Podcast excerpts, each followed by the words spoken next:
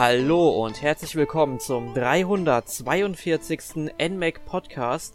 Heute mit dem Thema dem Mega Man Franchise, dem zweiten Teil, um genau zu sein. Wir reden heute über die Super Nintendo Ausflüge des blauen Bombers. Mein Name ist Erik und ich bin heute nicht allein und zwar begleitet mich durch dieses Thema unser Alex. Hi Alex. Hallo Erik, hallo Hörer ich muss ganz kurz einwerfen, ich finde die Bezeichnung blauer Bomber immer so lustig, weil eigentlich ist Bomberman ja kein Bomber. Er wirft ja nicht mit Bomben, er schießt ja mit Plasmakugeln oder sowas um sich, keine Ahnung. Aber ich kenne die Bezeichnung, die haben wir früher auch andauernd benutzt. Ich finde es ja. immer wieder interessant, ähm, wie verbreit, äh, verbreitet diese Bezeichnung für Mega Man dann doch ist. Ich glaube, das geht auch so ein bisschen auf die Zeichentrickserie zurück. Da mhm. wurde er, glaube ich, ja so bezeichnet, wenn ich das so richtig im Kopf habe, sogar im Titellied irgendwo. Ja, ich Zumindest als auch. Bomber. Ich weiß nicht, ob es blauer Bomber war, weil wir hatten ja auch noch Sonic den blauen Igel. Mhm. Und ja, früher waren eben alle Menschen, was heißt Menschen, alle äh, Charaktere blau. Ha haben einfach zu viel getrunken damals. Gut, ähm, ja, bevor wir mal über unsere allgemeinen Erfahrungen mit den heute vorgestellten Spielen mal kurz reden, damit ihr wisst, auf was ihr euch heute ungefähr einlassen könnt, möchten wir euch natürlich auch raten, euch unseren 111. Podcast euch anzuhören, denn da haben wir über die ersten sechs Spiele von Mega Man geredet, sprich die ganzen NES-Teile, also Mega Man 1 bis 6. Das könnt ihr dann vielleicht noch als Vorbereitung für diesen Podcast nachholen, aber ihr werdet sicherlich auch unabhängig davon alles verstehen können und jede Menge Spaß damit haben. Ja, ist schon eine Weile her, wie ich gerade merke. Ja, es ist auch erschreckend, dass über 200 Podcasts, das heißt, so viereinhalb Jahre haben wir das nicht mehr besprochen. Das ist schon krass irgendwo. Und ja. noch krasser, wie lange unser Podcast schon besteht irgendwie. Allerdings. Ja. Aber wie sieht's denn ähm, aus? Also wir werden hier heute über Mega Man Soccer, Mega Man 7, Mega Man X 1 bis 3 und Mega Man and Base reden. Ähm, beziehungsweise Rockman and 40, der Originaltitel, den die Super Nintendo respektive Super Famicom Edition ist, der hierzulande nie erschienen. Aber welche Teile hast du denn davon gespielt? Ähm, tatsächlich mittlerweile die drei Mega Man X Teile, weil ich diese Woche mir die ähm, Mega Man Legacy Collection, also Mega Man X Legacy Collection 1 geholt habe für die Switch. Und dadurch konnte ich die drei Teile nochmal nachholen. Ähm, die anderen Teile, muss ich ehrlich gestehen, habe ich alle nicht gespielt. Also ich kenne jetzt Mega Man X. Den Teil, also gerade den ersten Mega Man äh, X-Teil kenne ich auch noch vom Super Nintendo Original. Den habe ich damals sehr, sehr viel gespielt. Ähm, wie schon Mega Man 3 und 4. Das waren so meine Haupt-Megamans auf dem NES. Ähm, 5 und 6 habe ich damals auch nicht gespielt, aber dann Mega Man X war dann auch wieder als Super Nintendo mein großes Ding. Warum ich die anderen beiden Teile auf dem Super Nintendo nie gespielt habe, weiß ich gar nicht. Wahrscheinlich, weil dann die Zeit für mich für Mega Man einfach vorbei war. Ich habe auch jahrelang nichts mit Mega Man wirklich am Hut gehabt, obwohl ich sowohl die Spiele, das Gameplay, als auch die Figur eigentlich und das ganze Story-Zeug, was jetzt nicht so großartig ist, aber trotzdem mag. Irgendwie habe ich ähm, es nicht mehr so wirklich dazu, ja, dazu gefunden. Warum auch immer. Weil ich wahrscheinlich andere Sachen hatte. Schon mal im Super Nintendo hat es ja angefangen, ich mich von Mega Man entfernt habe und anderen Spielen und Genres zugewendet habe. Aber ich muss sagen, dafür kenne ich die Mega Man X-Teile jetzt wieder recht gut, die ersten drei. Ja, da bist du also bestens für heute vorbereitet. Genau. Bei mir sieht es so aus, ich bin ja erst relativ spät zu Mega Man gekommen, da war die Wii schon draußen, hab glaube ich den ersten oder zweiten Teil dann mal über die Virtual Console geladen, ähm, hab's gespielt, fand es auch ganz nett, aber so wirklich mit Mega Man etwas anfangen konnte ich erst nachdem die Kollegen von ravioli.de so viel Mega Man damals auf der Seite gespielt haben und irgendwann äh, ist der Hype dann auf mich übergeschwappt und spätestens als Mega Man 9, was bis heute mein Lieblingsteil der Reihe ist, an auf der oder als WiiWare-Spiel erschienen ist, äh, da ist es dann um mich geschehen und die Mega Man X-Teile. Da bin, muss ich gerade selbst überlegen. Ich glaube, die habe ich gespielt. Ich glaube, den ersten Teil von, der ist glaube ich noch auf der Wii erschienen in der Virtual Console. Da bin ich mir gerade nicht so sicher. Aber ansonsten habe ich die auch auf der ähm, Virtual Console von der Wii U und vom New 3DS gespielt. Also, ähm, da, da bin ich halt auch äh, ganz gut drin. Mega Man 7 habe ich dann definitiv auch gespielt. Auf der Wii U müsste es dann gewesen sein. Aber nicht gespielt habe ich dann tatsächlich Mega Man Soccer und Mega Man and Base. Einfach halt aus dem Grund, weil diese Spiele auch nicht in Europa erschienen sind. Genau. Ganz kurz eingefügt, äh, Mega Man X ist tatsächlich auf der Virtual Console von Wii, Wii U und New Nintendo 3DS erschienen.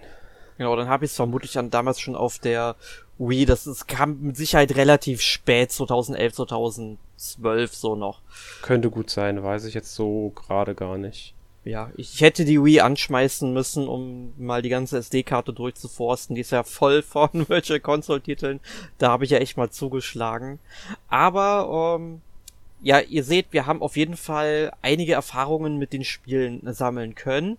Und dann würde ich mal sagen, fangen wir doch unseren oder unser Podcast-Thema mal richtig an und beginnen wir mit dem Kuriosum Mega Man Soccer. Das erschien 1994 ähm, in Japan und ich bin mir sicher im selben oder im Jahr darauf dann auch in den USA. Selben Jahr, ähm, genauer gesagt, ist Ende März in Japan erschienen und im April dann in Amerika. Also nur, also lag nur knapp einen Monat dazwischen sogar. Das, also das ging da wohl rasend schnell. Ich denk mal, da war die Lokalisation, ich meine, bei solchen äh, ja, Sport- und Action-Titeln im Grunde hat man ja sowieso nicht viel zu lokalisieren. Ähm, aber das ist schon erstaunlich, weil ich habe heute erst noch mal gelesen, ähm, dass heute vor, ich weiß nicht, um, 29 Jahren, ich glaube SimCity auf dem Super Nintendo in Amerika erschienen ist und wir mussten anderthalb Jahre darauf warten und da war mhm. jetzt auch nicht so viel Text drin in dem Spiel, ne? Also ist schon verrückt, wie lange man damals halt auch Spiele oder gar Konsolen warten musste, bis die hier gekommen sind. Ja, aber damals waren es ja auch nicht nur die, also es, es, muss sagen, Lokalisierung bedeutet ja nicht nur, dass die Texte übersetzt werden und angepasst werden, es muss ja auch ähm, teilweise mehr angepasst werden. Ähm, ist eigentlich ganz eigenes Thema für sich, was bei Lokalisierung alles wieder berücksichtigt wird. Und gerade damals bei den Konsolen musste ja auch der Standard geändert werden. NTSC in Japan, NTSC in Amerika, etwas unterschiedlich, aber trotzdem noch ähnlicher. In Europa dann PAL, deswegen wir hatten ja auch in Europa nur 50 Hertz, in Amerika waren es 60 Hertz. Das muss, mhm. da musste das Spiel drauf angepasst werden. Da war also programmiertechnisch auch noch viel mehr umzusetzen, das heutzutage nicht mehr anfällt. Zum Glück. Genau, zum Glück heutzutage sind ja auch viele Spiele auch ähm, äh, region-free, also auf den meisten Systemen mittlerweile, Switch unter anderem. Und ähm, das war halt damals auch nicht der Fall. Und da, da gab es dann, auch die Produktion war eine ganz andere, weil heutzutage hast du diese, diese Switch-Cartridge, die, die, die überall identisch aus. Damals waren die Module in Japan, Amerika, also Japan, Nordamerika und äh, Europa unterschiedlich vom Aussehen. Sogar die Konsole sah anders aus.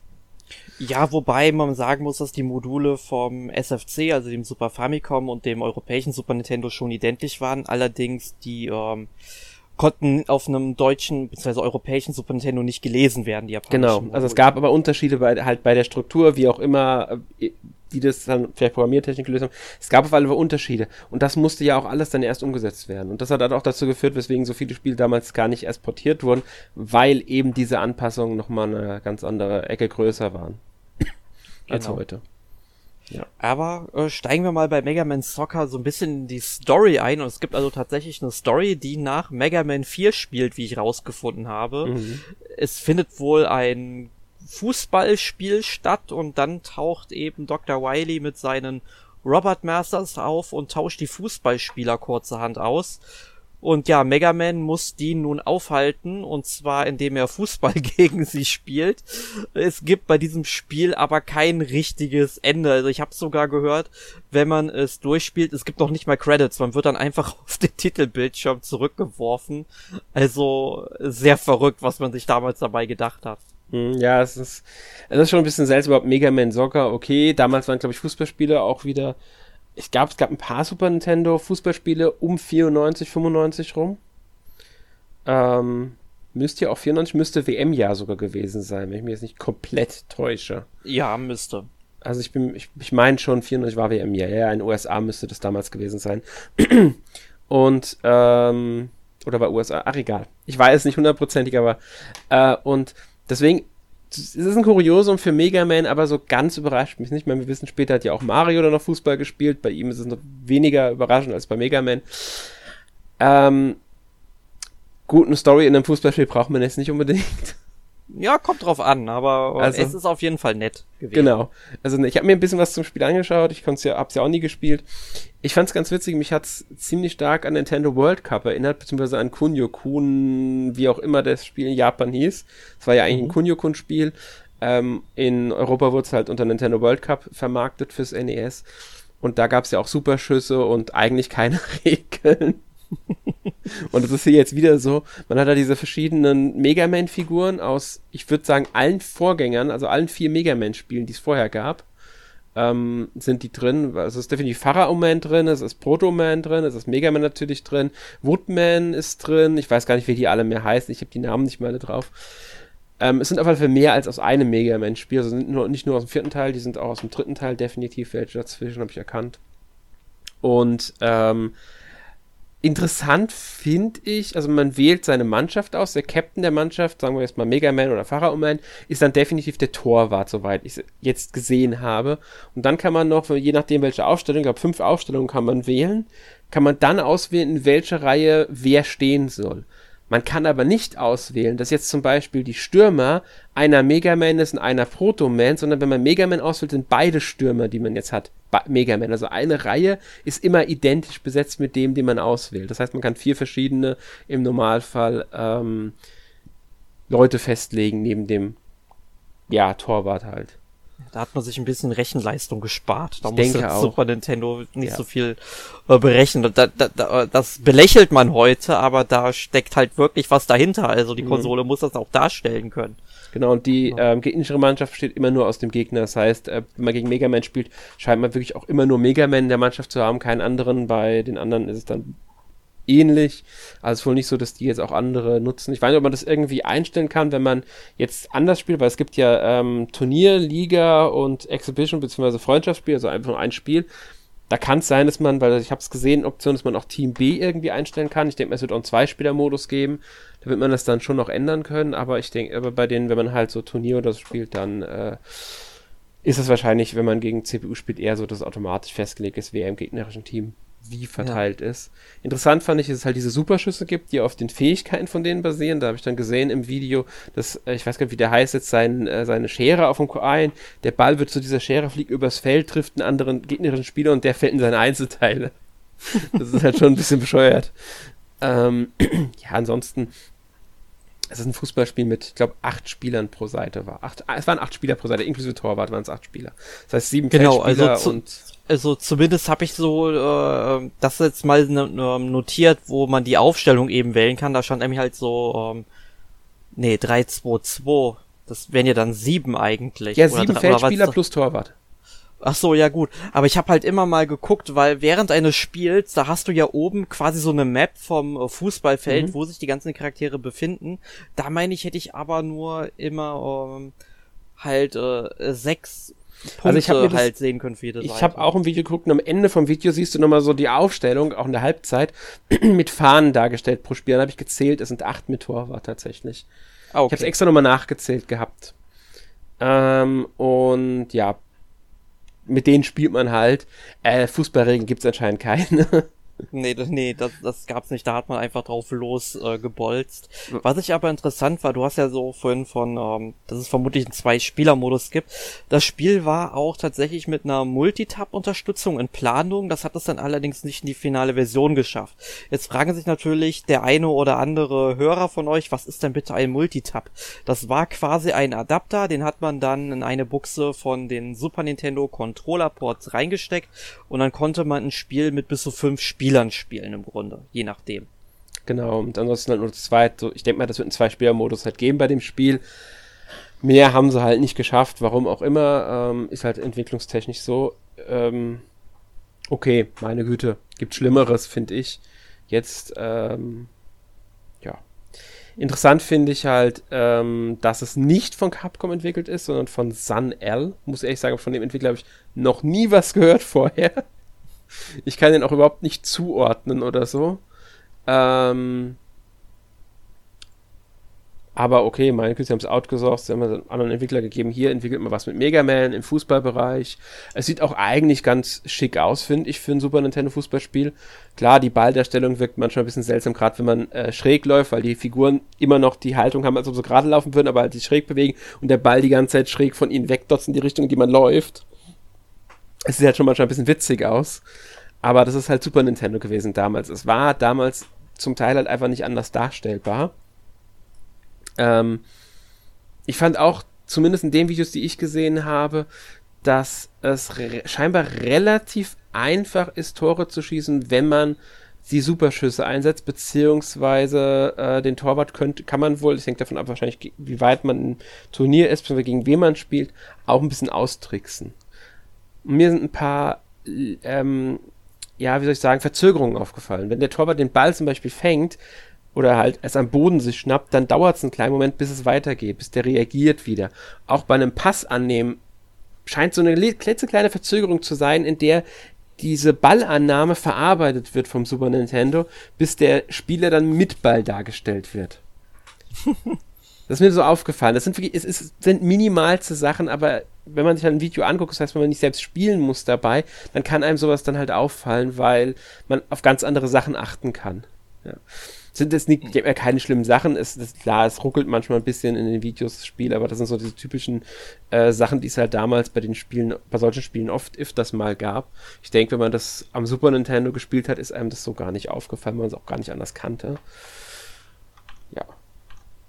Aber ich habe jetzt gerade mal den Entwickler gegoogelt, SunL, also der macht auch definitiv nichts mehr. Also ich habe hier nur Einträge gefunden, wo er Super Nintendo und Gameboy Spiele entwickelt hat. Unter anderem hat er ein äh, Super Nintendo Spiel zu Crayon Shinchan gemacht. Äh, dann äh, äh, Kamen Rider gab's anscheinend auch für Super Nintendo.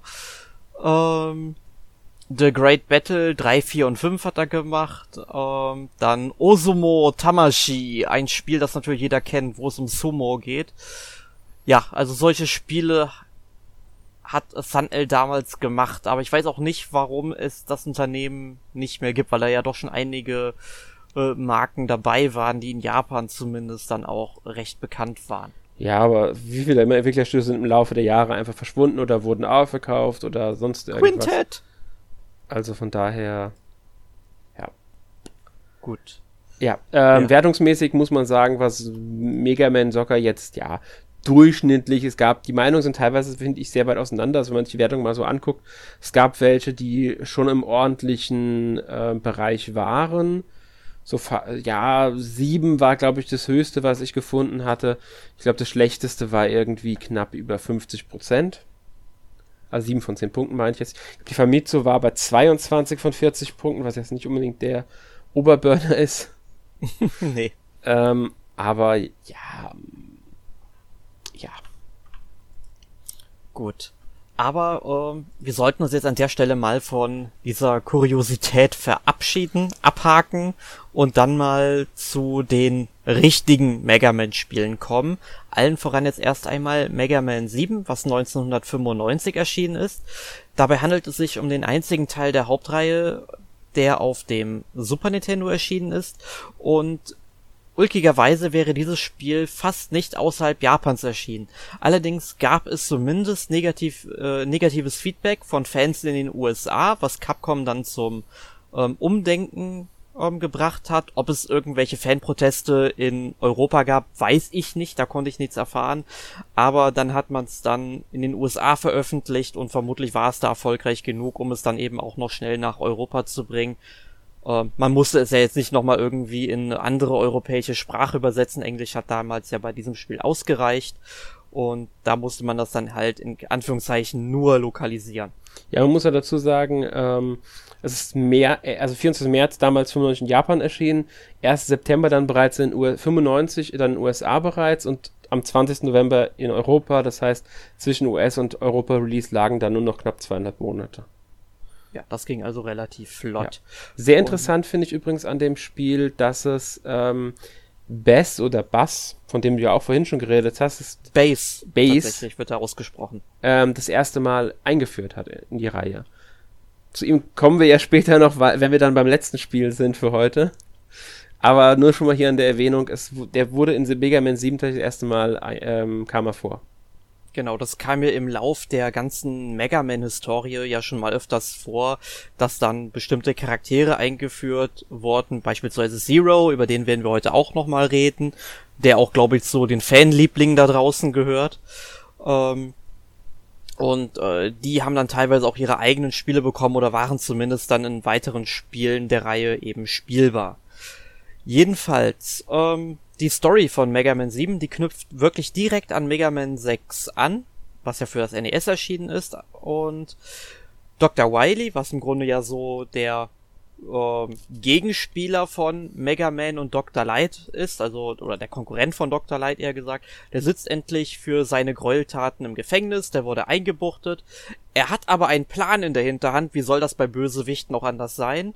Um da haben dann eben vier seiner Robot Masters eben äh, die Aufgabe, sechs Monate nach seiner Inhaftierung einzugreifen, also wenn sie nichts, äh, sechs Monate nichts von ihm gehört haben und dann zur Rettung zu schreiten und das machen sie dann auch und Mega Man muss sie aufhalten. Ja, also genau. eine, sag ich mal, außerordentlich tolle Story, mit der man jeden Blumentopf gewinnt. Nein, also das war ja bei Mega Man immer schon so, dass äh, die Story sehr seicht war. Ja, man muss dazu sagen, ähm, dass Mega Man 7 deutlich mehr Zwischensequenzen gerade auch am Anfang hat, als jetzt ähm, die klassischen Mega Man-Teile auf dem mhm. NES noch. Also ich fand's ähm, gerade der Anfang von Mega Man 7 ist dann schon auch dialoglastiger, weil äh, man halt schon ein bisschen Story-Einführung hat und so. Man sieht, glaube ich, sogar einen Zeitungsausschnitt, in dem drin steht halt, dass Mega Man äh, Wily jetzt erfolgreich verhaftet hat und so weiter und so fort. Und mm, dann taucht Mega Man mit, ich weiß gar nicht, wie das blonde Mädel heißt, mit dem er da auftaucht. Ich, ich von mir wie dieses Mädchen heißt. Ich kenne, ich, ich muss sagen, ich kenne die gar nicht richtig, weil in den ersten vier Teilen gab es sie, glaube ich, gar nicht. Ähm, und ja, und dann kommt es halt dazu, dass Dr. Wily entkommt und er ihn äh, aufhalten muss, Mega Man und so weiter und so fort. Ähm, ich glaube, anfangs kämpft man auch nur, hat man auch nur die Auswahl zwischen den vier Robot Mastern und erst danach dann nochmal vier. Aber ich bin mir nicht mehr ganz sicher, wann die anderen vier freigeschaltet werden. Ähm, weiß ich jetzt gerade gar nicht mehr. Ja, ich bin auch gerade am überlegen, jetzt schon was länger her, wo ich es gespielt habe. Ich glaube aber, die wurden tatsächlich erst dann freigeschaltet, wenn du die vier besiegt hast, dann sind die, dann die nächsten vier dann nochmal gekommen. Okay, also da gut. hattest du so eine Trennung, weil man muss ja auch sagen, äh, falls ihr jetzt äh, mit euch mit Mega Man nicht auskennt und auch äh, unseren Podcast zu den ersten sechs Teilen nicht gehört habt, in der Regel ist es so, dass Mega Man eben acht Gegner bekämpfen muss am Ende der Levels wo man dann eben erstmal über sech oder sagen wir mal so, man muss erstmal knifflige Sprungpassagen bestehen, dann am besten auch noch die Position von Gegnern auswendig lernen, um möglichst keinen Schaden zu nehmen. Und am Ende des Levels taucht dann eben ein Bossgegner auf, dessen Angriffsmuster man dann auch irgendwie verinnerlichen muss und und am besten auch noch die Schwachstelle sag ich mal, von dem Boss rausfinden muss, weil man bekommt ja durch das Besiegen von jedem Boss eine neue Waffe, die dann effektiv gegen irgendeinen anderen Robot Master ist und ähm, so versucht man eben so eine die möglichst beste Route durchs Spiel zu finden. Und äh, früher war es halt so, dass man von Anfang an diese acht Robot Masters in freier Reihenfolge äh, bekämpfen konnte. Und das hat man dann auf dem Super Nintendo so ein bisschen aufgebohrt, ein bisschen verändert, um da so ein bisschen Abwechslung noch mit reinzubringen, wenn man das jetzt so nennen möchte, einfach mal mit etwas anderes zu bieten. Ob das jetzt besser oder schlechter ist, will ich jetzt nicht sagen, aber äh, man hat es auf jeden Fall anders gemacht. Ja. Und ähm, das Mädchen, das du eben meintest, du meintest mit Sicherheit ähm, Roll, oder? Ja, genau, mir ist auch wieder eingefallen. Die gibt's, glaube ich, seit dem ersten Teil schon, tatsächlich. Ja, die, die war schon was länger dabei, so ein ja, genau, das Mega Man Gesicht. Ich, ich habe nur das im Design habe ich die nicht erkannt gehabt erst. Ich habe erst extra nochmal nachgeguckt, wer das überhaupt ist, aber jetzt weiß ich auch wieder, wer sie genau ist. Die war, glaube ich, auch in der ähm, Anime-Serie dabei. Mhm. Und genau glaube, sie kam auch bei Captain N in der Serie mit drin vor, auch wenn sie da irgendwie anders hieß oder so. Ich bin mir nicht mehr ganz sicher. Irgendwie war da was. Ja, das war ja bei diesen ganzen Zeichentrickserien gerne mal so, dass man die Charaktere ähm, mal ein bisschen ähm, anders benannt hat. Also ich meine zum Beispiel bei der Animationsserie von Donkey Kong, da hieß der King Carol König Kroko oder so. Mhm. Also ich meine ganz ehrlich, äh, ihr, ihr, falls ihr nicht wusstet, dass es eine Animationsserie zu Donkey Kong gibt, löscht das bitte wieder sofort aus euren Köpfen. Die muss man nicht gesehen haben. Ja. Äh, aber ähm, es gab noch eine Neuerung äh, bei Mega Man 7. Also man konnte jetzt in den Levels ähm, halt ähm, Schrauben sammeln und dann gab es so einen Ingame-Shop, die konnte man dann eben gegen Items und Power-Ups eintauschen und das wurde zu einer Neuerung in der Hauptreihe. Und äh, es war eine Neuerung der Hauptreihe und wurde dann aber zum Standard, denn ich glaube, danach in jedem weiteren Teil der Hauptreihe konnte man eben diese Schrauben einsammeln. Ja. Das kann ich so gar nicht beurteilen, weil ich habe äh, doch mü mü müsste eigentlich. Also ich bin mir da sehr sehr sicher, weil ich habe die ja alle danach auch gespielt. Hm, ich halt nicht, deswegen weiß ich es ehrlich gesagt nicht. Ich weiß, dass es diese Schrauben im Mega Man 7 gibt. Aber ich meine, in 8 gibt es die auch, aber ich weiß nicht, ob die 9 und, 9 und 10 die auch haben. Das 9 und 10 auf jeden Fall. 8 wäre das einzige, wo ich unsicher gewesen bin. Und in 11 gibt es die auch. Also bei, ich, ich meine 8, aber es kann auch sein, dass ich gerade verwechsel. Das ist vielleicht in einem der späteren war. Also, Wir sagen das jetzt einfach mal so. Das ist jetzt äh, bare Münze. Ihr dürft das für bare Münze nehmen. Genau, und spätestens, wenn wir über diese Spiele in einem der Podcasts mal reden, wird es sowieso wieder erwähnt werden. Auf jeden Fall. Ja. Aber ähm, welchen ähm, Fact ich über Mega Man 7 auch ziemlich cool finde, dass die äh, Robot Masters, die man im Spiel bekämpft, dass die wohl alle durch ähm, Fanvorschläge entstanden sind in Japan. Also äh, Capcom hat da über 200.000 Einsendungen bekommen. Also man muss sich das mal reinziehen. Ich meine, klar, damals ähm, so Mitte der 90er, da lief das vermutlich dann, weiß ich über eine Postkarte oder einen Brief oder was weiß ich, vielleicht auch schon übers Internet. Ich meine, Japan ist da ja sowieso was fortschrittlicher. Ähm, aber trotzdem, 200.000 Einsendungen finde ich enorm für so eine Reihe, die hier, sag ich mal, nicht so einen großen Anklang hat, wie es dann vermutlich in Japan der Fall war. Ja, in Japan ist es, denke ich mal, ein deutlich größerer, ähm, na, also die Reihe deutlich größer, zumindest gewesen damals. Ja, man, man muss ja auch sagen, ähm, ich glaube, Mega Man 8 kam ja dann auch noch ich weiß gar nicht, wann Mega Man 8 kam, aber zwei, drei Jahre nach Teil 7? Ähm, 96 in Japan, 97 in den USA. Ja, also schon ein Jahr später kam es raus und Mega Man 9 kam erst 2008. Also da hat man dann mhm. irgendwie auch gesehen, dass man diese Kernreihe von Mega Man, also das Mega Man Franchise war ja danach nie weg, aber halt ähm, das äh, diese Kern ähm, ähm, Reihe, also diese Hauptreihe, ne, die hat danach erst einem, nach dem achten Teil erstmal lange pausiert und da finde ich das aber schon enorm, dass man beim siebten Teil noch so viele Einsendungen verzeichnete bei so einem Fanwettbewerb im Grunde, ne? Mm, ich denke gerade, weil es äh, diese Rückkehr auch zum klassischen ähm, Mega Man war und da gab es ja, gut, so lange ist es gar nicht, jetzt zwei Jahre, glaube ich, war Mega Man 6 erst her. Ähm, trotzdem, weil es halt der klassische Mega Man ist, denke ich, könnte das nochmal gezogen haben im Vergleich zu Mega Man X. Und ja, das könnte ich mir auch mit als Grund vorstellen, dass das die Leute da so gedacht haben, oh, warum nicht, ist ja cool. Ja. Ja, und du hast es jetzt schon erwähnt, Mega Man X, jetzt müssen wir nämlich nochmal eine Zeitreise machen. Zwei Jahre zurück ins Jahr 1993. Da erschien nämlich Mega Man X in Japan. Und das ist dann im Grunde ein Spin-off von Mega Man, aber man kann es auch als so eine quasi-Fortsetzung sehen, weil die Spiele ähm, handlungstechnisch leicht miteinander verwoben sind. Denn Mega Man X spielt ein Jahrhundert nach der Mega Man-Reihe, also sprich im Jahr äh, 21XX, ne? Also die Mega Man-Reihe spielte ja 20XX und, und so weiter. Und wir haben jetzt auch einen neuen Wissenschaftler, der nennt sich Dr. Kane, der sollte halt quasi Dr. Light in Anführungszeichen ersetzen, auch wenn Dr. Light auch am Rande immer noch vorgekommen ist, über, ich glaube, Hologramme waren mhm, es. Genau. Ähm, und der findet eben bei einer Ausgrabung das Labor von Dr. Light und entdeckt dort ebenso den Androiden Mega Man X, der auch, glaube ich, danach nur noch X genannt wurde. Und äh, weil der eben so ein fortschrittlicher Android war, reproduziert ihn Kane und es entstehen die sogenannten Reploids. Das sind dann eben Androiden, die auch einen freien Willen haben, also die reproduziert worden, deswegen denke ich auch mal äh, der Name Reploid und die wurden halt auch von Dr. Kane entwickelt. Ähm, aber da sie halt einen freien Willen haben, äh, war es bei denen auch möglich, dass sie eben so eine kriminelle Ader entwickeln konnten. Und dadurch entstanden dann eben so die sogenannten Mavericks, was dann im Grunde Spieltechnik das Pendant zu den Robot Masters ist.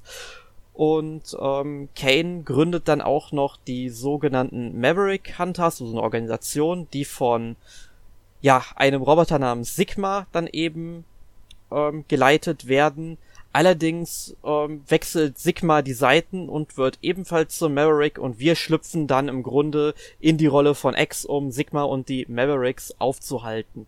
Mhm. Und man merkt hier schon, dass die Handlung wesentlich erwachsener durch und auch durchdachter ist. Ja, man muss vielleicht noch dazu sagen, Sigma wird sogar äh, irgendwie zum Anführer der Mavericks eigentlich. Genau. Weil das ist ja der, den man dann auch wirklich jagt. Er ersetzt quasi Dr. Wiley. Ähm, ja, und X ist halt auch Teil der Maverick Hunters und mit Zero quasi. Zero ist der Vorgesetzte, der, der noch dann verbleibt, muss man die aufhalten. Ähm, ich finde es echt gesagt sehr cool, wie sie Mega Man da auf eine neue Stufe gehoben haben, gerade storytechnisch. Hat mir das immer sehr gut gefallen bei Mega Man X. Ohne dass es halt irgendwie das typische Mega Man-Gefühl verliert. Weil für mich ist es halt immer noch typisch Mega Man, ähm, weil man halt immer noch dieses Gameplay hat, dieses Action-Gameplay, Shoot, Shoot and Jump nennen es einige. Oder Shoot and Jump. Ähm, dass man halt wirklich die Level läuft, mit, springt mit Mega Man, schießt, es kommen ein paar neue Sachen hinzu, wie der äh, Walljump. Und ich glaube auch der Dash war neu in dem Teil. Mhm. Den hatten die vorherigen Mega Man auch nicht. Und dadurch spielt sich halt ein bisschen anders, ein bisschen auch schneller, würde ich sagen. Es war verfeinerter im, Ver im Vergleich zu äh, den vorherigen Mega Man, muss man sagen.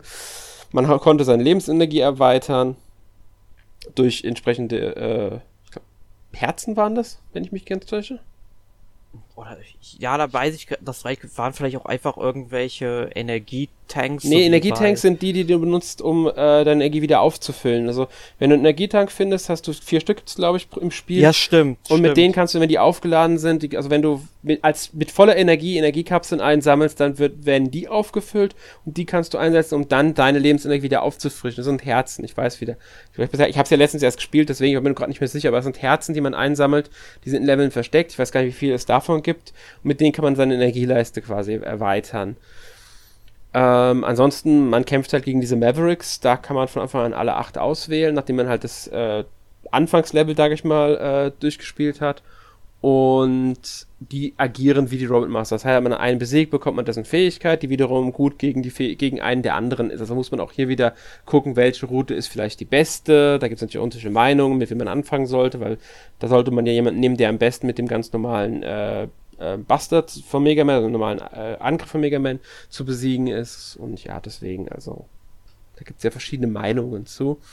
Trotzdem finde ich es halt sehr interessant, äh, wie sie da Mega Man weiterentwickeln. Natürlich auch optisch, weil es sieht ja optisch ganz anders aus als die NES-Teile. Genau, also da hat man aber auch auf dem Super Nintendo mal gesehen, was da technisch möglich ist. Mhm. Ich meine, Mega Man 7 sah jetzt, sag ich mal, auch nicht schlecht aus, aber da merkt man noch bei dem Spiel, dass man sich da schon noch mehr, sag ich mal, an den Ursprüngen orientiert hat. Und Mega Man X hat man das Ganze auch, ich glaube, auch so ein bisschen düsterer gemacht, mhm. auch wenn es da auch farbenfrohe Stellen gab. Aber man wollte es halt, wie gesagt, etwas erwachsener gestalten. Und ursprünglich hat ja Keiji Inafune, der Designer von Mega Man, ähm, gesagt, dass die Nebenfigur Zero der Protagonist des Spiels sein soll, aber dann gab es anscheinend einen riesigen Aufschrei von Fans, in Japan vermutlich, ähm, weswegen man das dann nicht gemacht hat. Und ich muss tatsächlich sagen, mir gefällt Zero, der ist mir noch ein bisschen sympathischer als Mega Man X. Ähm, aber der hat ja dann später auch nochmal seine eigene Reihe bekommen. Ja, und ich finde auch sehr witzig, dass es so ist, weil ähm, Zero wurde dann zum absoluten Lie Fanliebling auch durch den Mega Man X-Teil, so der, der, der Geheimfavorit von vielen, weswegen sie dann im dritten Teil, glaube ich, war es, das erste Mal ermöglicht haben, dass man, Mega, dass man Zero spielt, ganz am Anfang. Und im vierten Teil, der dann nicht mehr für Super Nintendo erschienen ist, sondern für die PlayStation und Saturn, glaube ich, war es damals, ja. ähm, da konnte man dann ähm, sogar am Anfang wählen, wen man von beiden spielen will und hat dann das komplette Spiel entweder mit Mega Man oder mit, also mit X oder mit Zero durchgespielt.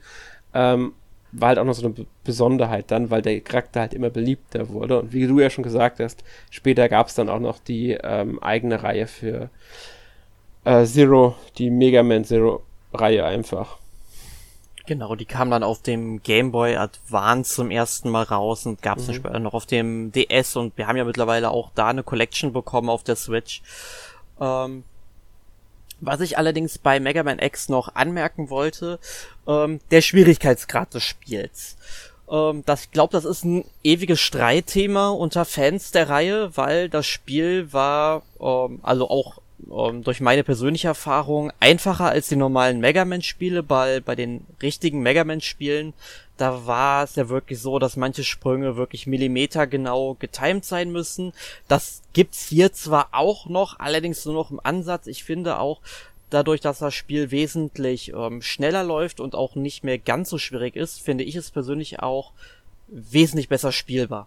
Ja, stimme ich dir zu. Also ich bin eher, ich mag es eher, dass es etwas leichter ist. Ich muss auch ehrlich sein, ich habe die ähm, Legacy Collection jetzt sogar teilweise mit dem Anfängermodus gespielt, weil ich in solchen Spielen schlichtweg nicht mehr gut bin.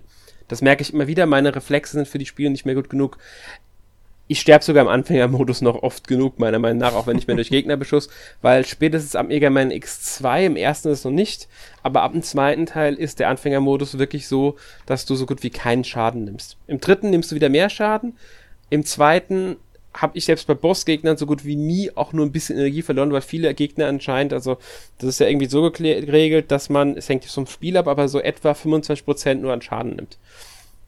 Das heißt 25% weniger Schaden mal eben was ja schon ein ganzes, ganzen Batzen ist.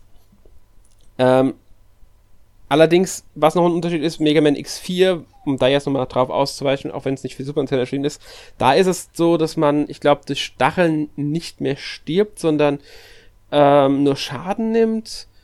Und ähm, wenn man in Löcher fällt, wird man nur die, auf die letzte Plattform zurückgesetzt und stirbt ebenfalls nicht. In den ersten drei Mega Man X-Teilen ist auch bei Anfängermodus und Legacy Collection ist trotzdem so, dass du ein Leben verlierst. Das ist noch so diese Besonderheit, die jetzt, also warum auch immer, ich weiß es jetzt nicht, ich kenne jetzt das Original von Mega Man X4 nicht, ob das nochmal ein Ticken leichter war. Insgesamt muss ich aber sagen, wenn ich jetzt vom Schwierigkeitsgrad diese drei Teile einstufen soll, die auf dem Super Nintendo erschienen sind, würde ich sagen, dass Mega Man X2 der leichteste von den dreien ist. Meiner persönlichen Einschätzung nach, finde ich jetzt. Ja, das kann ich gar nicht mehr so sagen, weil das auch bei mir jetzt schon etwas länger her ist, wo ich die gespielt habe. Mhm. Ähm, aber ähm, ich fand die jetzt, sag ich mal, alle drei, ich glaube, der ähm, dritte, der war dann vom Schwierigkeitsgrad schon wieder ein bisschen knackiger. Da mhm. waren die Levels auch schon wieder etwas länger. Die waren ja, auch hier hat man so die Länge der Levels auch ein bisschen gekürzt, ne, weil es war ja dann bei den ersten sechs Mega Man oder bei den bei der bei der Mega Man Hauptreihe war es halt so, dass die Levels dann doch schon etwas länger waren und es da natürlich ärgerlicher war, wenn man dann in einen Abgrund gefallen ist. Ja. Und hier kommt man einfach schneller ins Spiel wieder rein. Genau, und man hat ja diese Checkpoints, also man, wenn man stirbt, fängt man nicht zwingend immer von Anfang an wieder an. Ähm, und das trotz der etwas kürzeren Level, aber Mega Man X3, ja, hat die längeren Level wieder, wobei ich sie immer noch recht äh, überschaubar finde. Also ist auch nicht super lang, aber sie sind definitiv länger als jetzt ähm, bei Mega Man X1 und Mega Man X2. Was ich halt auch noch interessant finde, ist, äh, 2005 ist dann auch noch ein Remake von Mega Man X rausgekommen, und zwar für die PSP als Mega Man Maverick Hunter X. Ja. Habe ich leider nie gespielt. Ich glaube, bei dir wird's ähnlich aussehen. Ja, habe ich nicht gespielt. Ich weiß gar nicht, ist das außerhalb von Japan erschienen, das Remake? Ja, das kam auch, kam auch hierzulande raus. Okay, war ich mir jetzt ehrlich gesagt gar nicht mal sicher. Ähm, ja, also ich, ich habe es nie gespielt. Ich finde, es sieht ja gar nicht mal schlecht aus aber irgendwie äh, hat es mich nie so gereizt und ich finde auch ehrlich, es fehlt so ein bisschen der Charme vom Super Nintendo dabei, meiner Meinung nach. Ja, der geht, finde ich, bei der neuen Bit Grafik, macht viel aus. Haben. Ja, finde ich, geht ein bisschen verloren. Ich weiß auch nicht wieso. Es hat jetzt irgendwie so eine, so eine 2,5D-Grafik. Also, die haben auf einmal Polygon-Grafik genutzt äh, für, den, für das ähm, Remake und Dadurch finde ich, sehen Mega Man und Zero, gerade wenn man sie in der nahen Sicht sich mal anguckt, klar, dass wir im Spiel jetzt nicht so haben, die sehen, finde ich, ein bisschen ähm, kantiger aus, als man es gewohnt ist. Und ja, ist halt immer die Frage, ich meine, ich habe dies immer nur, habe den Sachen nur am PC gesehen. Ich kann jetzt natürlich nicht beurteilen, wie ähm, wirkt es auf dem PSP-Bildschirm im Endeffekt. Aber trotzdem fand ich, äh, finde ich, ist um, die Super Nintendo Originalversion einfach charmanter als jetzt ja, die. Ähm, PSP ja, es, Remake. Ja. Es erinnert mich optisch ein, ein, kleines bisschen auch an Mega Man 11. Ich meine, da hatte man zwar auch, sag ich mal, zweidimensionale Levels, aber die Hintergründe waren dreidimensional. Mhm. Und ähm, ja. Aber gut, äh, kommen wir dann nochmal zurück zu Mega Man X2 und ähm, X3. Wir werden da jetzt handlungstechnisch ähm, jetzt nicht so genau drauf eingehen. Man kann halt sagen, dass die Spiele auch handlungstechnisch aufeinander aufbauen und äh, man hat hier war es zwar noch nicht so, äh, hier war es noch nicht ganz so krass wie dann bei Mega Man Zero später, aber man hat dann schon gemerkt, dass die dann irgendwie schon miteinander verzahnt sind, dass man sich dann auch wieder hier äh, frühere Ereignisse rauspickt und die Geschichte noch mal ein bisschen fortführt, auch wenn, sag ich mal, dieser, ähm, ja, ähm, dieser Clash zwischen ähm, den Helden und dann eben den Mavericks dann weiterhin besteht. Ja. Interessant fand ich beim zweiten Teil jetzt die Einführung der ähm, ich glaube, sie nennen sich X-Hunter. Ähm, das sind quasi die, die, ja, so drei Kommandanten, kann man sagen, von den Bösen, von denen es alles ausgeht. Und denen kann man in den Leveln tatsächlich auch begegnen. War doch der zweite Teil. War das der dritte Teil, der die eingeführt hat? Ich meine, der zweite war es, oder? Boah, da, da, über, äh, da bin ich wieder überfragt gerade. Bin mir jetzt gerade auch nicht mehr ganz sicher. Ich meine, im zweiten Teil war es, dass die eingeführt wurden. Die, ähm, X-Hunter. Das war dann quasi so, ähm, dass man halt als Mega Man die restlichen Mavericks äh, gejagt hat und ähm, Mega Man ja, ist halt auf weitere äh, Mavericks getroffen und dann gab es diese X-Hunter, die ähm, sich halt ihm entgegengestellt haben quasi. Und sind dann ab, ich glaube, nachdem er zwei äh, Mavericks besiegt hatte, ab dem Punkt sind sie dann ähm, durch die Level gewandert, weil sie halt irgendwie meinen, sie brauchen noch Zeit, sie müssen X ein bisschen ausbremsen, bla bla bla. Und deswegen sind sie dann selbst losgezogen und man konnte sie dann in diesen Leveln in bestimmten Räumen finden, musste man aber nicht, weil diese Räume waren optional. Hat man sie besiegt, hat man, meine ich, Teile von Zero gefunden weil Zero ja, ähm, ja, wie auch immer, ich weiß nicht mehr, wie das storymäßig erklärt war, bin ich mir jetzt gerade gar nicht mehr sicher. Und ich weiß auch nicht, was es einem gebracht hat, wenn man alle drei besiegt hat, da bin ich mir jetzt auch nicht mehr ganz sicher, aber auf alle Fälle ähm, hat man diese drei noch als zusätzliche Bosse in den Leveln finden können, sofern man den jeweiligen X-Hunter-Raum in dem jeweiligen Level gefunden hat. Also das war nochmal so ein Zusatzsammelding, das es in diesem ähm, Mega Man X2 gab.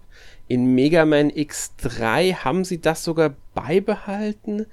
Ich bin mir jetzt aber gerade gar nicht mehr sicher, weil da kämpft man ja gegen Dr. Doppler. Wenn ich, oder war Dr. Doppler erst im vierten Teil? Nicht mehr, Dr. Doppler war schon im dritten Teil. Ähm, mhm. Das muss ich jetzt, bin ich mir jetzt gar nicht mehr so ich, sicher. Ich, ich meine schon, dass ich den Namen Doppler dann auch bei der Vorbereitung für heute gelesen habe. Also ja, Doppler, Doppler war auch dritter Teil. Und ähm, der schickt dann quasi seine drei Assistenten, Oberkommand, nee, ich glaube, die sind nur zwei, es sind Bit und Byte und dann noch irgendwie einen dritten Charakter, ich weiß gar nicht, wer, wer das war, die schickt er aus und den kann man auch in den Leveln quasi begegnen, die sind dann auch immer in irgendeinem Level, also auf der Karte sieht man, glaube ich, auch, wo die gerade sind. Ähm, zumindest im zweiten Teil, im dritten bin ich mir nicht mehr sicher und den kann man dann auch dort als zusätzlichen Boss begegnen. Ja. Also da haben sie schon sich auch ein bisschen was Neues überlegt gehabt, äh, rein Gameplay-mäßig und halt quasi auch bei den, äh, ja, bei der Story ein bisschen was hinzugefügt. Gerade der dr dritte Teil mit äh, Dr. Doppler hat ja dann auch storymäßig noch ein bisschen durch Dr. Doppler mehr bekommen, weil es gab einen neuen Bösewicht und, und ähm, ja, der hat halt storymäßig noch eine neue Seite reingebracht. Genau, das ganze Franchise nochmal so ein bisschen zu erweitern, ein bisschen tiefgründiger zu gestalten. Genau. Ähm, sehr interessant finde ich übrigens, dass X2 und X3 technisch nochmal ein bisschen ähm, aufgebohrt wurden, was ja irgendwie durch so einen speziellen Chip oder sowas möglich war, den Capcom da in die Module eingebaut hat. Genau, das war der CX4-Chip, das ist ein Co-Prozessor ähm, von Capcom.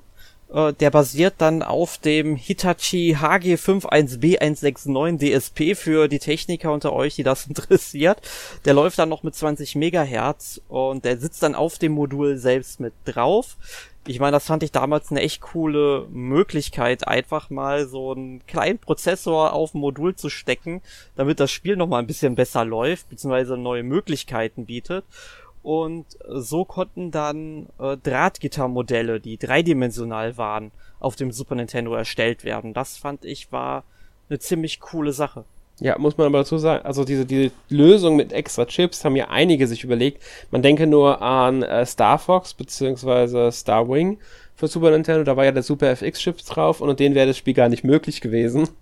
Mhm. Ähm, das war beim Super Nintendo sogar eine relativ, ähm, ja, häufig will ich nicht sagen, aber eine öfters angewendete Lösung für Entwickler, um dem Gerät noch ein bisschen mehr rauszulocken. Ich weiß gar nicht, wie stark das andere ähm, modulbasierte Konsolen später noch genutzt haben. Es kam vor, weiß ich. Beim äh, N64 war es ja dann dieses Steckmodul, das den Arbeitsspeicher erweitert hat. Ähm, Expansion Pack. Genau, das Expansion Pack. Ähm, also diese Lösungen, die haben sie sich beim modulbasierten Konsolen gerne mal beibehalten. Mit dem CD-Zeitalter bis zum DVD ist es natürlich dann immer weggefallen. Interessant finde ich es trotzdem auf alle Fälle und gerade für was sie es genutzt haben. Wenn ich mal sagen muss, diese Drahtgittermodelle, ja, es war eine nette Sache, aber sie wurden jetzt auch nicht so enorm im Spiel eingebaut. Aber das Spiel sah natürlich auf alle Fälle schicker aus, muss, muss, muss man sagen. Genau. Ja. Und was auch noch äh, cool war, dass man in Mega Man X2 den Mid-Air Dash ähm, auswählen konnte. Also die Dash-Funktion gab es ja schon in Mega Man X. Aber der Mid-Air Dash, der wurde dann, so wie ich das heute nochmal nachgelesen hatte, beziehungsweise noch in einem Video nochmal gesehen habe, dass man halt auch in der Luft nochmal nach vorne dashen konnte. Und das machte das Spielgefühl halt nochmal etwas rasanter.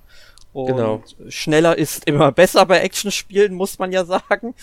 Und ähm, das war schon ganz cool. Ja, man muss sagen, ähm, im ersten Teil des Dashen muss man sich erst durch eine Kapsel von Dr. Light verdienen. Also es gab ja in den Mega Man X-Teilen diese Verbesserungskapseln, die man finden konnte von Dr. Light. Da waren dann auch mhm. die Hologramme von Light drin. Das, ich glaube, das eine Update, das müssten sogar die Beine sein. An dem kannst du gar nicht vorbeilaufen. Im Level von dem Pinguin sind die einfach mitten im Weg. Du kommst nicht drum rum, die einzusammeln. Das ist auch der Dash der, die schalten das frei. Im zweiten Teil ist dann der Dash von Anfang an freigeschaltet, der normale, und man muss durch die Beinerweiterung den ähm, Luft-Dash halt, den Air-Dash freischalten. Ja. Ja. Und ähm, jetzt sollte man natürlich sagen, Mega Man X2 kam 1994 auf den Markt und Mega Man X3 1995 und damit, ich, ich glaube, ein paar Monate nach Mega Man 7. Ähm, ja, genauer gesagt, also die Mega Man X-Teile lagen immer etwa ein Jahr auseinander. Die kamen alle im Dezember äh, raus, also 93 der erste, äh, 94 der zweite ähm, und 95 der dritte. Mega Man X7 kam 95 im März in Japan raus. Oh, jetzt Mega Man 7, nicht X7. Meine ich ja 7. Ja, das wäre ja. etwas zu schnell für die ja, das Reihe danach das, gewesen. Das wär's. Nee, also Mega Man äh, 7 kam äh, im März raus, das heißt so etwa ein Dreivierteljahr vor Mega Man X3. Ja. Und, und nur ein paar äh, Monate nach Mega Man X2. Also sehr dicht beieinander wieder die Spiele. Ja. Aber und, das hatten wir äh, auch bei Mega Man X1. Mhm. Bei Mega Man X1. Uh, genau, kam, nach dem sechsten Teil. Genau, nur ein Monat knapp irgendwie war der dazwischen. Genau, aber die Kritik von der ähm, Presse, die war relativ verhalten, denn spätestens bei Mega Man X3 hat man dann gesehen, dass man eher noch mehr vom Gleichen bekommt, anstatt jetzt eine komplette Innovation, weil so könnte man Mega Man X ja irgendwie schon beschreiben, nachdem man eben nur die ersten sechs Mega Man Teile gesehen hat. Ja, das stimmt schon. Also Mega Man, äh, allgemein Mega Man, ohne es jetzt die Spiele als schlecht reden zu wollen, muss man eben. schon sagen, sie waren sich schon immer sehr ähnlich im Gameplay. Ähm, sie haben natürlich neue Charaktere eingebaut. Mega Man X hat das Storyzeug noch ein bisschen weiter vorangebracht. Trotzdem, ja, man kann sagen, sie sind auf die Stelle getreten. Deswegen haben sie auch später dann in der, gerade in der X-Reihe, auch ein bisschen Experimente gewagt. Die haben ja nach dem Mega Man 8 eine lange Pause eingelegt mit der Hauptreihe. Und ähm, da ist die Mega Man X-Reihe reingeschossen mit Playstation-Titeln und so weiter und so fort. Die haben dann auch neue Sachen versucht, was jetzt nicht bei jedem gut ankam. Ich denke mal, darüber werden wir in einem anderen Podcast nochmal ausführlicher reden. Also, ähm, auch wenn sich jetzt einige damals beschwert haben, hier ist immer nur das Gleiche, als dann die Innovationen da waren, hieß es auch wieder, hm, aber so toll ist es auch nicht. Also, verstehst, denke ich mal, was ich da meine. Ja. Ja, weil, weil, äh, immer nur Innovation heißt auch nicht gleich, dass es besser wird, wenn man jetzt was verändert. Aber ja, was halt, ich denke mal, das große Problem bei der Mega Man X-Reihe auch war, sie waren sich spielerisch sehr ähnlich, auch wenn sie Neuerungen hinzugefügt haben und auch bei der Geschichte Eigenheiten hatten. Aber sie kamen im Laufe von einem Jahr immer nur. Und immer jedes Jahr ein Mega Man und dann auch noch dazwischen Mega Man 7 irgendwann. Das heißt, innerhalb, also 93, 94, 95, ähm, fünf Mega Man Spiele, weil du hattest 93 Mega Man 6 und Mega Man X, 94 Mega Man äh, X2, 95 Mega Man 7 und Mega Man X3. Das heißt, in diesem Zeitraum, das war einfach, glaube ich, zu viel Mega Man auf einmal. Wenn man jetzt noch ähm, Mega Man Soccer mit dazu zählt, dann wären es sogar sechs Mega Man Spiele. Aber das will ich jetzt nicht, weil es Gameplay-mäßig halt mal was anderes ist. Und ähm, ja, das war wahrscheinlich dann einfach zu viel. Wenn man jetzt da noch die Gameboy-Spiele mit reinrechnet, ähm, die ja ui, auch noch ui. haben, dann sind ja mit 93 auch noch mit dem Game, mit Mega Man 4 auf dem Game Boy und 95, 94 mit auch Mega Man 5 auf dem Game Boy. Dann wird es langsam echt äh, schon richtig viel, finde ich. Ja, also da haben Mega Man-Fans sich den Overkill geben können in den Jahren. Genau, und ich denke, das hat mit dazu beigetragen, weswegen dann eine gewisse Sättigung von Mega Man äh, entstanden ist. Und wenn man dann noch die, ähm, die Re-Releases dazu rechnet, weil Mega Man X3 hat 96 einen Re-Release auf der PlayStation bekommen und auf Sega Saturn und PC. Ähm, mit ein bisschen neuen animierten Szenen und Remix und so weiter und so fort. Ja, man merkt schon, es war einiges. Genau. Aber wir sind damit noch nicht am Ende von unserem Podcast, denn 1998, also quasi wo das Nintendo 64 schon längst auf dem Markt war und das Super Nintendo zumindest im Westen eigentlich tot war. Ich glaube, eines der letzten Spiele, die kam, ich glaube Harvest Moon kam 98 noch bei uns raus. Vielleicht sogar noch Lufia 2, da bin ich mir gerade nicht sicher. Ich weiß es gerade nicht mehr. Ähm, ich bin mir jetzt echt nicht mehr sicher. Ja, das, das gucke ich gerade. Nee, äh, Lufia 2 kam schon 97 bei uns raus, aber halt auch schon sehr spät, wo das N64 schon ähm, da war und ähm, ja, aber das ist ja jetzt auch ähm, egal im Grunde. Ähm, jedenfalls in Japan wurde das Super Nintendo noch ein bisschen länger unterstützt, beziehungsweise das Super Famicom und da kam dann eben Rockman and 40 raus. Ähm, oder Forte müsste man das eigentlich sagen. Mhm. Ähm, das erschien dann exklusiv ähm, in Japan, kam 2002 dann aber auch nochmal für den Game Boy Advance umgesetzt heraus, dann auch in Nordamerika und Europa. Ähm, und das, obwohl die Serie, beziehungsweise die Serien, also Mega Man und Mega Man X, ja schon auf dem äh, Sega Saturn und der PlayStation von Sony umgezogen waren. Und Capcom hatte ja, wie wir wissen, kaum oder ehrlich gesagt keinen Bock auf das Nintendo 64, ne? Ähm, ja. Ja, man muss sagen, ähm, äh, Rockman in Forte kam sogar erst ein paar Monate nach, äh, also nur ein paar Monate nach ähm, Mega Man 8 das war das einzige Mega Man Hauptteil, der glaube ich, also es müsste der einzige Mega Man Hauptteil sein, der damals für PlayStation und Sega Saturn erschienen ist, weil Mega Man 9 kam ja dann erst 2008, war ja ewig lange dazwischen. Mhm. Und ähm, ich glaube auch Mega Man X4, äh, genau, Mega Man X4 kam nämlich 97 raus, also auch schon vor dem, ähm, nee, nach, nach Mega Man 8, aber vor, oder Zeit, nee, vor, vor, genau, Rockman 4 war ja 98, genau. Und wie du gesagt hast, der Umzug war da irgendwie, hm, wo bleibt Mega Man 9, haben viele vielleicht gedacht. Aber wahrscheinlich wollten sie damals einfach nochmal Nintendo-Fans ein bisschen bedienen. Und deswegen haben sie sich gesagt, okay, wir bringen jetzt nochmal ein äh, Mega Man-Spiel für den Super Nintendo mit Rockman and Forte. Das war ja ein Charakter, den sie Mega Man 7 eingeführt hatten. Allerdings war das Spiel halt, ähm, wie Keiji Inafune selbst gesagt hat, das ist ja der Kopf hinter den Mega Man-Spielen bis zu, ich glaube, weiß gar nicht mehr, Mega Man 7 war er, glaube ich, nicht mehr beteiligt, wenn mich nicht ganz täuscht. Oder war es Mega Man 8? Ich weiß gar nicht mehr, wann er ausgestiegen ist. Ähm, er hat ja selbst gesagt, dass es eher sich an ein jüngeres Publikum richten sollte, das Ganze mit älteren, die ältere Geräte halt besessen haben, was ja auch passt mit der Veröffentlichung auf Super Nintendo. Die Geschichte war wohl trotz allem nach Mega Man 8 angesiedelt, auch wenn die Leute vielleicht keine Playstation hatten oder so. Nicht, ob du das, hast du es gespielt? Wahrscheinlich auch nicht, oder? Nee, das habe ich leider auch nicht gespielt mhm. und ich muss auch sagen, das müssen wir jetzt mal offen zugeben, der Vorbereitung für heute, ich habe das Ding ja vorbereitet, das Spiel ist mir einfach entfallen, du hast mich ja noch darauf hingewiesen, wir haben es da zehn Minuten vor Schluss doch mal hier reingepackt. Ne, ähm, mhm.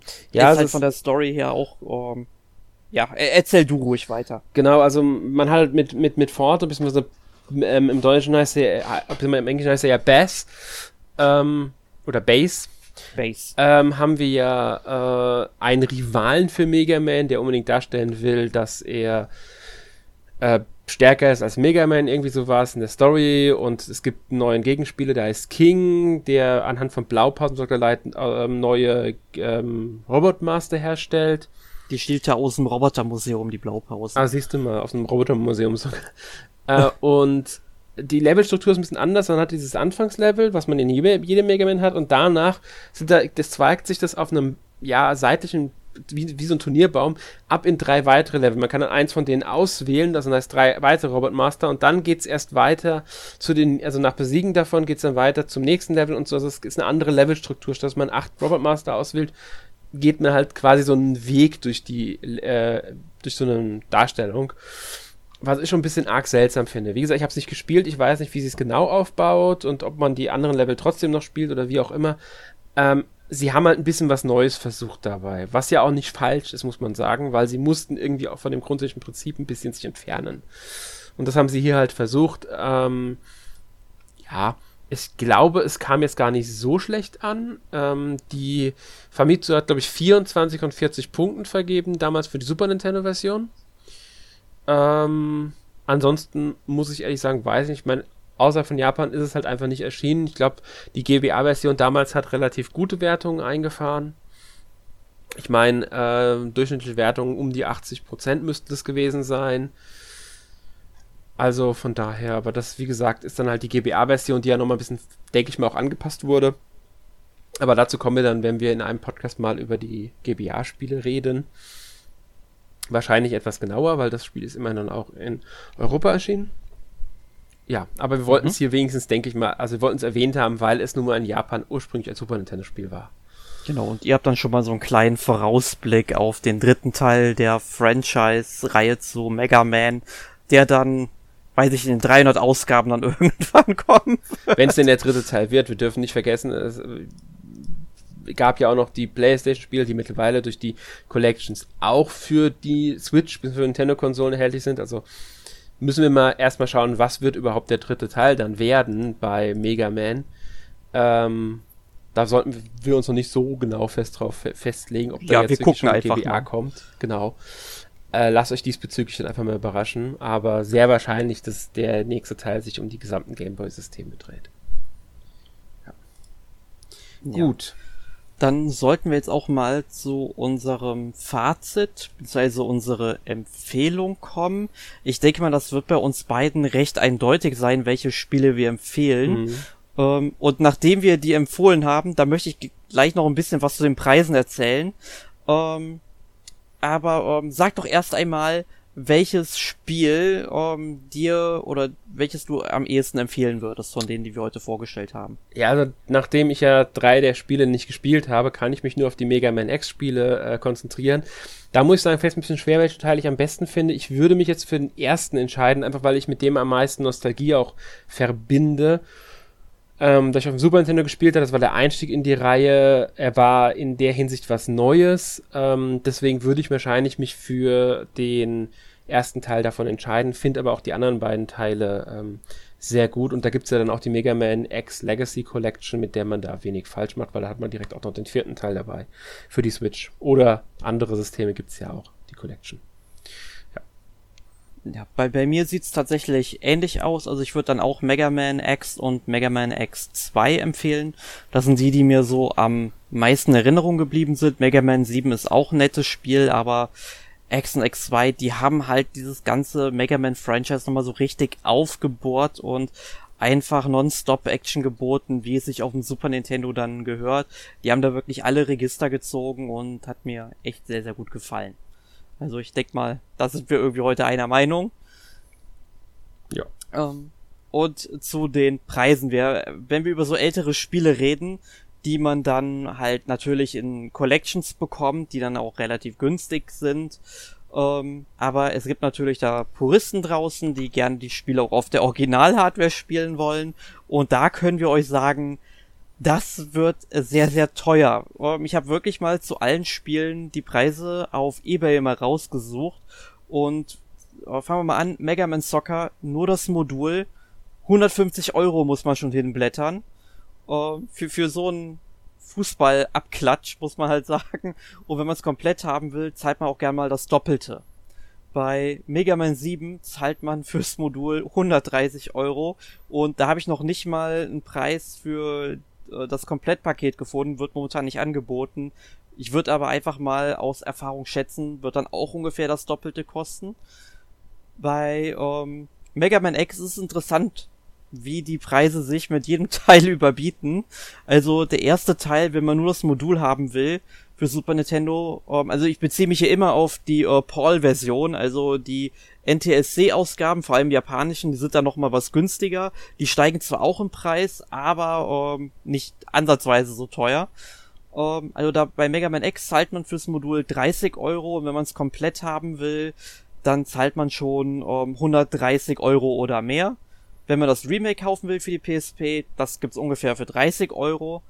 Mega Man X2, da fangen die Module bei 250 Euro an und wenn man es komplett haben will, letzt man da tatsächlich mehr als 700 Euro und Mega Man X3, also wir reden hier jetzt wirklich über eine Hyperinflation in der Gaming-Branche, wie ich finde. Also da zahlt man für das lose Modul 700 Euro und komplett kann man auch gerne mal 1800 Euro auf den Tisch blättern. Also das, das, das ist schon absurd, wie viel die dafür haben wollen mittlerweile. Ähm, da frage ich mich auch mal echt, ob es Leute gibt, die äh, bereit sind, diesen Preis zu zahlen. Naja gut, ähm, ähm, denk an die Weltrekorde, die es bei Preisen gibt. Sammler zahlen noch weitaus mehr für solche Spiele. ja. Bei Auktionen. Und, also von daher, ja. ich würde es nicht ausschließen. Ja, und äh, Mega Man and Base, da zahlt man ähm, für das japanische Modul 30 Euro und ähm, wenn man es komplett haben will, 110 Euro oder wenn man dann eine europäische PAL-Version für den Game Boy, beziehungsweise da gab es ja keine Unterschiede bei den Game Boy Advance-Titeln, aber ähm, wenn man da halt eine Game Boy Advance-Version haben will, da zahlt man ähnliche Preise für. Aber wie gesagt, auch nochmal günstiger, glaube ich, wenn man da ähm, das japanische Modul oder die japanische Version kaufen will. Ähm, und da würde ich halt wirklich sagen, äh, ich persönlich finde die Preise etwas zu teuer dafür, um diese Spiele zu genießen. Und da würde ich eher sagen, äh, der Blick zu den Legacy Collections lohnt sich. Also vor allem Mega Man 7 ist zum Beispiel in der Legacy Collection 2 drin und die anderen Spiele sind eben in der Mega Man X Legacy 1, äh, hm. Legacy Collection 1 drin. Man sollte vielleicht einfügen, die anderen meinst du die Mega Man X Spiele, weil Mega Man and Base und Mega Man Soccer sind bisher in keiner Collection erschienen. Genau, das hätte ich noch ergänzt. Und die Spiele, äh, die äh, Kollektionen, die kosten normalerweise 15 bis 20 Euro. Und aktuell gibt es bis zum 13. August auch noch einen Sale im eShop. Und ähm, die sind aktuell alle auf 10 Euro reduziert. Also wenn ihr jetzt irgendwie Interesse an den Spielen gefunden habt, dann würde ich sagen, für 10 Euro habt ihr oder bekommt ihr richtig gute Pakete mit tollen Spielen, wo ihr echt lange Zeit was zum Spielen habt. Ja. Gut, dann kommen wir doch äh, zum Abschluss zu unserer allwöchentlichen Rubrik. Letzte Woche gespielt. Ähm, Alex, was hast du gezockt? Ja, ich habe die Woche relativ viel gezockt. Ähm, Nochmal ein bisschen Ghost of Tsushima, das ich ja dann, also da bin ich jetzt auch, ich würde sagen, kurz vom Ende des zweiten Aktes. Hab's dann aber die ein paar Tage schon nicht mehr gespielt, weil ich mich anderen Spielen gewidmet habe, äh, unter anderem für die NMAC-Tests die jetzt bald erscheinen sollen. Also Crisis Remastered habe ich zum Beispiel gespielt, schöne Portierung des äh, Shooters. Ähm, natürlich jetzt optisch nicht unbedingt der, mit der PC-Version zu vergleichen, aber ähm, trotzdem remasterwürdig, wenn man jetzt PS3 und Xbox 360-Version als äh, Vorlage nimmt. Ähm, genaueres dazu erfahrt ihr relativ bald bei uns dann auf der Seite im Test. Ähm, hat mir aber auf alle Fälle Spaß gemacht, das Spiel. Ähm, Project High-Res habe ich noch hab ich gespielt. Das ist ähm, ein Aufbauspiel, in dem man als Architekt bzw. Hausbesitzer arbeitet und man zieht halt einen relativ, also ein Hochhaus auf, in dem man dann Wohnungen, Büros und so weiter platziert, Geschäfte, man kann Hotelzimmer, also ein Hotel draus machen und so weiter. Man muss mit Veranstaltungen Leute ziehen, da muss man wirklich versuchen, dass die Mieter glücklich sind, dass ähm, man einen guten Ruf bekommt, uns halt Geld verdient, dass die Finanzen stimmen. Ist, mit, ist halt mit Micromanagement auch verbunden, aber ist wirklich mal was anderes im Aufbaugenre. Finde ich sehr, sehr interessant. Auch dazu wird es dann bei, ähm, demnächst einen Test auf der Seite geben. Ähm, Ageless habe ich gespielt. Das ist so ein Pixel, ich würde sagen 8-Bit-artiges äh, Jump and Run mit Puzzle-Elementen. Also man spielt, äh, ich weiß gar nicht mehr, wie sie heißt, die Hauptfigur sie versucht, eine Gabe zu bekommen, weil sie das in ihrem Leben irgendwie braucht und deswegen ist sie auf dem Weg, auf der Suche nach, also einem Tor, ich habe ganz vergessen, wie das heißt. Äh, und wenn man so also reicht man relativ früh natürlich im Spiel, weil dadurch kriegt man so eine besondere Fähigkeit. Das ist eine Zeitmanipulationsfähigkeit. Dadurch kann man dann einmal einen Schuss abschießen, durch den man Objekte äh, in der Zeit zurückdreht oder in der Zeit vordreht. Allerdings halt sind die Objekte natürlich begrenzt, wie weit. Blumen zum Beispiel lassen sich entweder, dass sie gewachsen sind oder dass sie halt nicht gewachsen sind. Tiere äh, können dann schon mehrere Stufen haben. Ich glaube, vier oder fünf ist das Maximum. Wobei in der höchsten Stufe sterben sie, in der höchsten Stufe sind zum Beispiel nur ein Ei oder so. Das kann aber äh, je nachdem Rätsel, weil jeder Raum, in dem man kommt, ist quasi ein Rätsel, das man lösen muss, um weiterzukommen muss man das halt einsetzen. Man erhält dann noch die Fähigkeit, das quasi per Knopfdruck aus sich selbst anzuwenden, um dann die Energie, wenn man auf dem Objekt draufsteht, zu nutzen, um sich woanders hinzuschießen, zum Beispiel Lebensenergie, die man dann raussaugt, wodurch das Ding eine Stufe jünger wird. Äh, und das sind teilweise recht knifflige Rätsel, muss man, muss ich ehrlich sagen. Es gibt auch Walljump und so. Also so ganz so leicht ist es gar nicht. Bin jetzt noch nicht super weit, aber ähm, spielt sich recht, also äh, relativ gut von der Steuerung her ist interessanter, als ich es erwartet hätte, muss ich ehrlich sagen. Ähm, auch dazu wird es dann den Test geben auf der Seite, um das Mit mal weiter zu Zweitfazit von mir noch dazu, das kann genau. man auch schon mal erwähnen, das wird dann auch kommen. Ähm, ja, und ansonsten halt die Mega Man X Legacy Collection als Vorbereitung hierauf gespielt. Dazu brauche ich, glaube ich, nicht mehr viel zu sagen. ähm, und noch ein bisschen Tetris 99 habe ich halt gespielt, wie so üblich. Jetzt neben einigen anderen Spielen halt auf dem Tablet, die ich ja sowieso immer spiele, Fire Emblem Heroes und momentan auch dieses, wie heißt es nochmal, äh, Sin O. Alice. Ich weiß nicht, ob dir das was sagt. Das ist äh, von dem Designer von Nier Automata, bzw. Nier der steht dahinter und ist mittlerweile halt auch in Europa erschienen, das Ding sogar komplett übersetzt. Storymäßig sehr interessant, sehr schöne Stimmung, gerade die Musik ist wieder mal, ist also grandios, muss ich sagen, zum Teil. Aber ähm, vom Gameplay her halt, ja, es ist halt ein typisches Mobile-Spiel. Man hat jetzt nicht so viel zu tun, die Runden sind recht kurz. Ähm, ja, ja, nee, es, es, es, es sagt mir tatsächlich nichts, was bei mir aber auch wirklich daran liegt.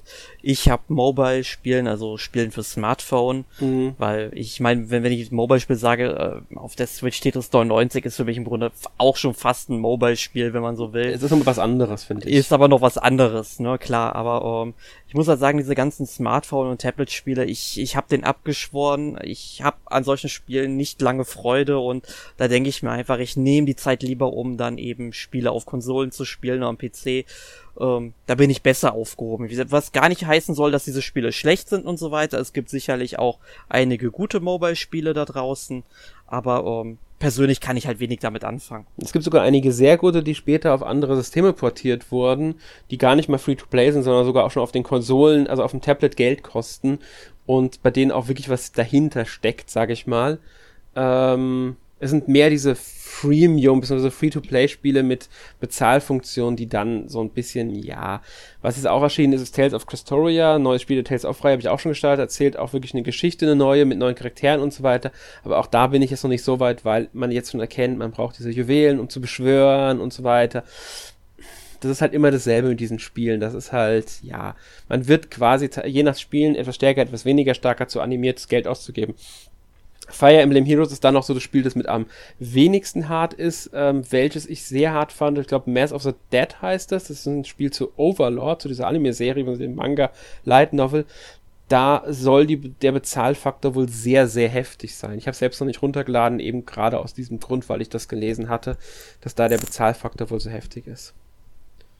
Und außerdem habe ich gar nicht so viel Zeit. Ich probiere viele Spiele auf dem Tablet einfach mal aus, was mich interessieren. Aus, entweder weil ein Franchise hintersteht, weil ein Entwickler hintersteht, den ich kenne. Aber meisten Spiele lasse ich dann relativ schnell wieder liegen, nachdem ich sie mal ausprobiert hatte. Mhm. Ja. Gut, was hast du denn gespielt? Äh, nicht annähernd so viel wie du tatsächlich. Ähm, aber ich habe drei Titel wissentlich diese Woche gespielt und das erste wäre Tetris 99, weil da gab's ja jetzt auch ein ähm, Paper Mario Design, das man sich eben freischalten konnte, wenn man 100 Punkte äh, beim Grand Prix oder wie sie es nennen ähm, gewinnt. Also ich habe da zwei Runden gespielt, bin zweimal Zweiter geworden, also hatte ich die relativ schnell. Mhm, aber genau aus dem Grund habe ich es auch gespielt übrigens.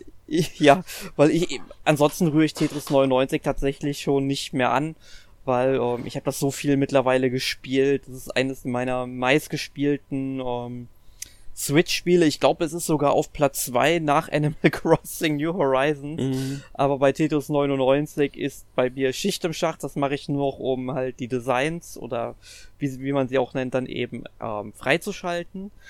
Animal Crossing New Horizons ist dann das zweite Spiel, was ich diese Woche gespielt habe. Das spiele ich immer noch jeden Tag für ungefähr eine Stunde. Es nimmt und nimmt nicht ab. Aber ähm, so langsam muss ich halt auch mal gucken, dass ich dann doch die Zeit lieber für was anderes nutze, aber meistens spiele ich es tatsächlich mittlerweile schon, äh, während ich mir irgendwelche YouTube-Videos angucke oder ich mit ähm, einer Freundin skype, ähm, die es dann eben auch spielt und da kann man sich halt schön bei unterhalten, weil es einfach so ein gemächliches Spiel ist und ich finde dann, dafür ist das Spiel auch wirklich gut genug. Nach, ähm, ich glaube, ich habe jetzt 180 Stunden oder so gespielt insgesamt. Es ist schon echt irre. Ich glaube, so viel Zeit habe ich noch nicht mal in die GameCube-Version gesteckt. Die habe ich aber schon echt viel gespielt. Ähm, und ja, jetzt kam ja das August-Update. Ich müsste eben mir mal hier äh, Feuerwerkskörper besorgen. Ich glaube, heute gibt's ja irgendwie Feuerwerk. Ab 19 Uhr heute ist das jeden Sonntag ähm, automatisch. Man kann auch bei Melinda, glaube ich, dann, die steht, glaube ich, vom Rathaus, kann man das dann umgestalten. Außerdem verkauft, glaube ich, reiner Lose für irgendwie Preise, die man gewinnen kann. Ah, interessant. Und bei den Klamotten soll es, glaube ich, auch besondere Klamotten zu kaufen geben. Ja, genau. Mein, ähm, da kann man. Kimotos ähm, und Kimonos und Yukata. Ja, genau. Und zwar von, ähm, äh, ich bin mir jetzt gar nicht sicher. Es waren aber zwei japanische mythische Figuren. Kann sogar gut sein, dass das beide von ähm, den beiden Nasen vom Tanabata Festival noch ist. Aber Kann Tanabata sein, ja. ist, ist, ist, ja immer am ähm, 7. Juli. Genau. Also, ähm, es gab ja auch diesen Tanabata-Strauch. Ich, ich werde mich nochmal schlau machen. Wir werden an einer anderen Stelle darüber nochmal reden. Mhm. Aber ähm, das Spiel, das ich am meisten diese Woche gespielt habe, ist dann äh, Ghost of Tsushima. Um mal, damit wir wieder in Japan sind, im Jahr 1274, wo die Mongolen angreifen. Ähm, ich muss sagen, nachdem ich das Spiel anfänglich ziemlich geil fand, ähm, kam nach, weiß ich nicht, 20, 30 Stunden jetzt schon Ernüchterung rein. Ähm, ich bin auch schon im dritten Akt, keine Sorge, ich werde nicht spoilern. Ähm, ich, ich schätze mal, ich habe noch so 10, 15 Stunden vor mir, dann habe ich es, glaube ich, auch durch. Ähm, zumindest wenn ich noch die ganze Karte aufdecken will, aber so viel ist da auch nicht mehr bei mir. Ähm, es ist schon sehr repetitiv geworden, muss ich sagen. Und auch das Missionsdesign ist oftmals immer gleich. Ich vermisse halt irgendwie da ein bisschen Abwechslung drin. Ähm, auch wenn ich die ganzen Charaktere mag, im Grunde werden die alle von Rache getrieben. Die haben eigentlich kein anderes Motiv, wenn ich mal drüber nachdenke. Und ähm, das ist mir halt dann doch vielleicht irgendwo zu wenig für so ein Open-World-Spiel. Vor allem jetzt bin ich ja auch im letzten Gebiet drin und da gibt es halt stellenweise wirklich Areale, wo einfach nichts ist. Und was ich halt auch lustig finde, es gibt dann teilweise Missionen, die schicken mich dann zu einem Tempel oder zu einem Fort. Und die habe ich dann teilweise durch Erkunden vorher schon zufällig getroffen, wo einfach vorher ähm, mal nichts war. Und während der Mission sind da dann auf einmal Dutzende Mongolen, die das bewachen und so weiter. Und das finde ich halt auch irgendwie schwach, dann hätten sie es eher so machen sollen, dass sie dann vielleicht sagen, ähm, es gibt ja auch, sag ich mal, vorher schon Gebiete, auch im zweiten Akt oder im ersten Akt auch schon, wenn man da zu nahe kommt, heißt es, ähm, du betrittst jetzt ein Gebiet mit erhöhter Gegnerpräsenz, da wäre mir das lieber gewesen, das zu machen, und dass ich dann erstmal dort weg hätte müssen. Ja, aber man hätte es ja auch äh, sagen, kann ich auch sagen, wenn du halt erstmal da bist vor der Mission, dann gibt's da halt noch niemanden und danach sind die Mongolen halt erst dahin gekommen. Meine Güte, dann waren die halt gerade weg. Sind nur einen Kaffee trinken gegangen oder so. Kannst du nicht erwarten, dass die NPCs die ganze Zeit darauf warten, dass du im richtigen Moment da bist. Also, dass sie im richtigen Moment da sind, wenn du da vorbeiläufst. Also bitte. Die haben auch Arbeitsrecht verdient. Und Pausen. Wir reden, wir reden hier vom Mittelalter. Ist egal. Wir reden hier über Videospielfiguren. Ja. Ach, Nein, aber, aber ich, ich, weiß, was du meinst ich stimme dir da schon zu. In manchen Punkten habe ich es auch schon gedacht, aber mir ist halt immer klar, wenn ich irgendwas betrete, bei dem ich merke, ups, hier ist ja gar niemand, denke ich mir so, ja, okay, komme ich später in der Story-Mission oder in der Nebenmission wieder und dann ist hier wahrscheinlich wieder eine ewig große Armee oder sowas. Also eine riesige Armee. Daran ja. störe ich mich gar nicht. Das kenne ich von anderen Spielen und denke ich mir so, ja, okay, ist halt Videospiel, meine Güte. Ähm, aber, aber, ich verstehe, was du meinst. Ja, und ähm, ich habe jetzt mittlerweile auch schon alle Technikpunkte ausgegeben, also Fähigkeiten erlernt. Mhm. Und Kämpfe sind deswegen jetzt so ein bisschen mühselig, weil man dafür nicht mehr belohnt wird. Aber ähm, ich sag nicht, was für ein Item das ist, aber ähm, es gibt eine Möglichkeit, indem man Kämpfen relativ gut aus dem Weg gehen kann und da kannst du dich schon mal drauf freuen. Und ähm, dann macht das, das macht das Spiel dann schon, beziehungsweise das Aufdecken der Karte am Ende dann schon, dann nochmal was, ja, angenehmer. Ich will mhm. ja auch mhm. noch jeden Inari-Schrein finden und vielleicht finde ich irgendwo noch eine heiße Quelle äh, und so weiter.